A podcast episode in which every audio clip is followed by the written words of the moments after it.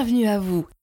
Cette saison 2, nous parlons d'infobésité et dans cet épisode, focus sur Internet et sa façon d'influencer notre vision du monde et nos actions. Je suis Eftopie, merci d'embarquer avec moi dans ce podcast qui questionne et nous fait voyager dans les évidences de l'ordinaire.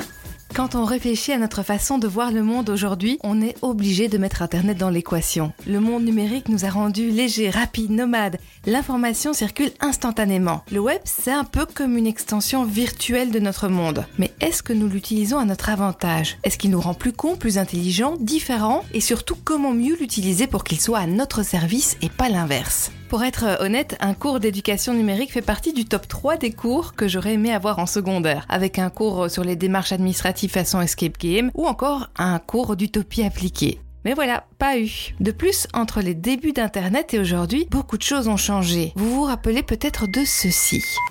Oui, c'est le bruit d'Internet dans les années 90, quand il passait encore sur les lignes de téléphone fixe. Pour ceux qui n'ont pas connu, on ne pouvait pas surfer et téléphoner en même temps. Et c'était une source de disputes familiales, comme le rappelle le youtubeur Norman. C'était l'époque où quand tu surfais, tes parents ne pouvaient pas téléphoner. Norman, raccroche ton Internet. Ah oui, c'était lent, très lent. Savez-vous qu'aujourd'hui, 53% des internautes partent d'un site web s'il met plus de 3 secondes à charger? Un des plus gros changements amenés par Internet, et c'est une véritable révolution, ce sont les liens. Les liens hypertextes.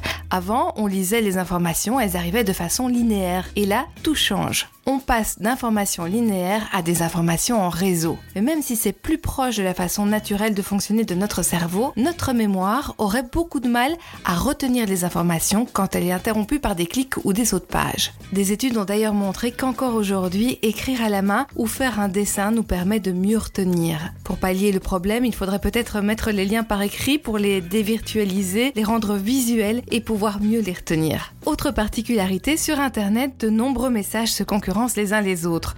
Je vais chercher une info sur une loi du gouvernement par exemple, et voilà qu'on me propose de connaître la raison secrète pour laquelle le prince Harry déteste Kate Middleton. Toutes ces informations titillent ma curiosité, surchargent ma mémoire de travail et me demandent de faire un effort même minime pour refuser la sollicitation. Mais surtout, ça m'empêche de me concentrer sur une seule chose. Et pourtant, notre cerveau s'est adapté. Notre cerveau, de navigateur sur Internet d'aujourd'hui, serait même câblé de manière différente de celle du cerveau lecteur d'hier. À force de scanner des contenus à la recherche de ce qui l'intéresse, il s'est entraîné à traiter les informations très rapidement et il le fait souvent de façon assez efficace, mais sans une attention très soutenue. La conséquence, à force d'être sans cesse déconcentré, de travailler toujours plus vite, notre capacité d'attention serait amoindrie même en dehors d'Internet. Mais depuis ses débuts, Internet a également été colonisé. Vous cherchez une info, vous discutez avec vos amis, vous faites tout, souvent en passant par les GAFAMA. Mais qu'est-ce que les GAFAMA? GAFAMA désigne les entreprises les plus puissantes d'Internet, Google, Apple, Facebook, Amazon, Microsoft et Alibaba. On peut dire que ces six acteurs ont bien senti l'opportunité commerciale d'Internet et ils ont bien réussi au vu de leur état financier. C'est un véritable oligopole qui a une main mise sur la toile et une véritable emprise aussi sur nos vies. Ils empêchent les alternatives de se faire connaître et de se développer. Pourquoi parler des GAFAMA dans un podcast sur l'infobésité? Eh bien parce qu'en plus d'être omniprésents dans nos vies, ils manipulent aussi la façon dont sont présentées les informations et ce souvent dans un but commercial. Prenons à tout hasard un site comme celui d'Amazon. Il a tout intérêt à rendre l'expérience d'achat de ses clients simple, fluide, car si c'est le cas, eh bien on aura tendance à y retourner. Tout cela est étudié, pensé au mot près, au design près, dans ce qu'on appelle le design thinking. C'est une façon de penser les choses pour que notre expérience utilisateur soit au top.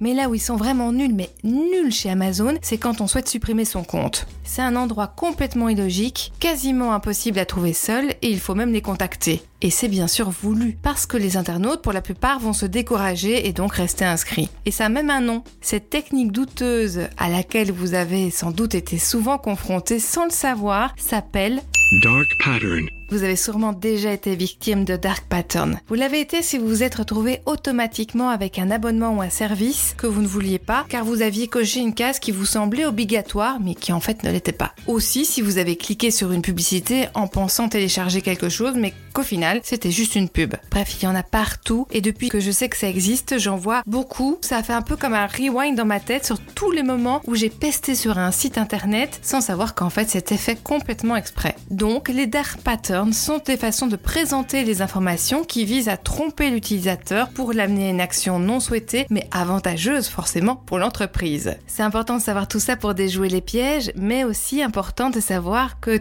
tous ces outils commerciaux ne sont pas une fatalité. Il existe aussi de nombreuses alternatives libres, gratuites, ouvertes à toutes et à tous, qui ne pompent pas les données et ne jouent pas avec notre psychologie. Et elles sont souvent aussi efficaces que ce qui est proposé par Google et compagnie. Par exemple, les outils proposés par Framasoft dans leur initiative Dégooglisons Internet. Ils sont souvent même très efficaces et plutôt pratiques. Mais il y a aussi plein d'autres initiatives comme Imago TV par exemple, mais aussi Wikipédia et plein d'autres choses. Vous pouvez aussi aller voir, il y a une liste sur euh, le site de l'Université des Colibris. Mais comment faire pour ne pas subir donc les effets négatifs du net? Et pour que cela nous augmente, nous permette de mieux apprendre, de mieux nous former, d'être mieux informés Eh bien, des chercheurs se sont intéressés au développement de ce qu'ils appellent l'intelligence numérique. Nous en sommes encore vraiment en prémisse. Le but, c'est de mieux connaître les rouages pour tirer profit de la technologie et la remettre complètement à notre service. Et pour développer justement cette intelligence numérique, j'imagine qu'on va aller chercher dans l'éducation aux médias, la psychologie, les neurosciences pour former un tout cohérent. Une question qui se pose par exemple avec l'arrivée des nouvelles technologies est celle-ci.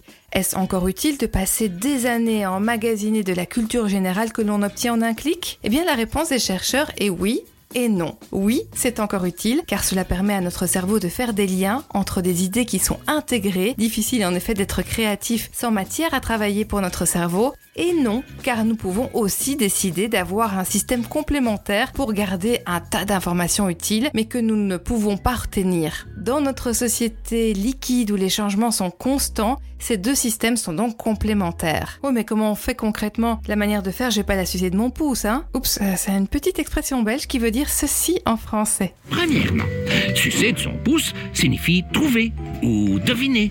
En France, par exemple, on dira Sachez, mon cher, que si vous ne me donnez pas les informations nécessaires, ces dernières ne vont malheureusement pas tomber du Un ciel. petit extrait de la Minute Belge à découvrir sur YouTube ou via leur site internet, c'est très très drôle. Bref, je pense qu'une formation structurée, ça nous aiderait vraiment beaucoup. Parce qu'on pense tous savoir, par exemple, faire une recherche sur Google. Ça paraît tout simple. On se dit, ben voilà, c'est pas très compliqué, tout le monde sait le faire. Et pourtant, on pourrait faire beaucoup mieux. Parce que peu d'entre nous, moi la première, utilisons par exemple des opérateurs de recherche sur Google, mais ça marche aussi pour euh, d'autres moteurs de recherche, hein, plus éthiques, comme euh, Lilo ou encore Ecosia. Ces opérateurs de recherche, en fait, c'est pas compliqué, j'en utilise qu'un. C'est les guillemets. Et c'est le plus connu. Vous souhaitez par exemple avoir euh, des renseignements sur une personne et vous tapez son nom sur euh, un moteur de recherche, imaginons Gunégonde Dubois, vous risquez d'avoir des millions de résultats avec euh, tous les Dubois de la planète. Mais par contre, si vous mettez Gunégonde Dubois entre guillemets, il ne vous donnera que les résultats où ces deux mots apparaissent ensemble et donc uniquement les informations sur cette personne. Cela marche aussi très bien avec les citations et c'est aussi utilisé par les profs pour vérifier qu'il n'y a pas de plagiat. Mais il y en a en fait plein d'autres tout aussi intéressants. Vous faites par exemple un travail sur euh, les jaguars, l'animal, et vous ne souhaitez pas voir apparaître les résultats qui parlent de voiture. Eh bien, il vous suffit tout simplement de mettre jaguar-voiture. Et comme ça, vous n'aurez que les informations, les résultats qui parlent de l'animal. Allez jeter un coup d'œil, c'est fou ce qu'on peut faire et c'est fou aussi ce qu'on peut trouver sur Internet. Je ne retrouve plus le lien de la vidéo YouTube, mais j'avais vu un reportage sur un journaliste qui avait fait une recherche de PDF sur les sites du gouvernement en demandant les documents confidentiels ne pas diffusés. Et sa recherche Google lui avait donné accès à plus de 1500 documents. Incroyable. Bref, plein d'automatismes à apprendre qui nous rendraient beaucoup plus efficaces sur Internet. Mais un Internet idéal, ce serait quoi? Welcome aboard, ladies and gentlemen. Nous sommes dans un monde où Internet s'est relocalisé. Les informations empruntent le chemin le plus court pour économiser l'énergie. Une priorité est mise aux infos, projets et loisirs locaux pour remettre du liant dans la vie réelle. Bien sûr, nous avons encore accès aux informations, à la culture du monde entier, mais les GAFAMA, les anciens oligopoles ont volé en éclats. Internet s'est complètement démarchandisé. C'est avant tout un lieu de développement humain, d'échange et de créativité que l'on utilise avec conscience. C'est aussi une agora mondiale, démocratique. Et des formes nouvelles de technologie ont permis de hiérarchiser, structurer les informations pour les rendre utiles et les connecter à la vie concrète. L'intelligence numérique est devenue une matière à part entière que chacun apprend tout au long de sa vie. Pour revenir dans le concret, mes deux astuces préférées pour m'en sortir avec Internet. En 1, me poser des questions avant même d'ouvrir mon navigateur. Qu'est-ce que je vais chercher? Comment je vais le chercher? Et où je m'arrête au niveau des informations? Et puis le deuxième truc, c'est sans doute le meilleur parce que ça a carrément changé ma vie. Ouais, je peux le dire. C'est euh, me créer un espace pour collecter, organiser et structurer les informations. Ce n'est sans doute pas pour rien que le bullet journal, ce fameux carnet dans lequel on peut consigner et organiser plein d'informations personnelles comme des listes de films à voir, notre emploi du temps, des informations en tout genre, a eu autant de succès. Dans mon écosystème, j'utilise pas ce type de carnet, mais deux supports me permettent de faire ça. Un carnet de notes papier, dans lequel je consigne plein d'idées, je dessine, je fais des notes euh, rapides et des schémas. C'est pour le côté un peu charnel, j'aime bien encore quand même cette sensation euh, de papier, mais surtout j'ai ce que j'appelle avec beaucoup d'exagération mon deuxième cerveau. C'est une application que j'adore et qui s'appelle Notion et ça regroupe mais absolument tout ce que j'avais dans plein d'applications différentes avant, mes notes, mes recettes de cuisine, mes chansons préférées, les livres à lire, à écouter. Enfin bref, c'est euh, ça regroupe en un seul endroit toutes les informations dont j'ai besoin et surtout ça me permet de les organiser comme je le souhaite. Donc en fait, c'est totalement libre, on peut créer euh, une application à son image avec des bases de données, des bases de données relationnelles. Bref, c'est un peu compliqué, mais c'est absolument génial. Je pense vraiment qu'ils ont conçu une des applications du futur. Alors, votre défi, si vous l'acceptez, c'est de tester cette semaine un opérateur de recherche lors d'une de vos recherches sur Internet. La plupart fonctionnent aussi avec euh, les moteurs de recherche alternatifs, alors pourquoi pas essayer Lilo ou encore Ecosia? Merci de m'avoir suivi, n'hésitez pas à me rejoindre sur ma page Facebook et à m'écrire un commentaire sur Imago TV, ça me ferait vraiment très plaisir et je me ferai également un grand plaisir de vous répondre. À très bientôt, au revoir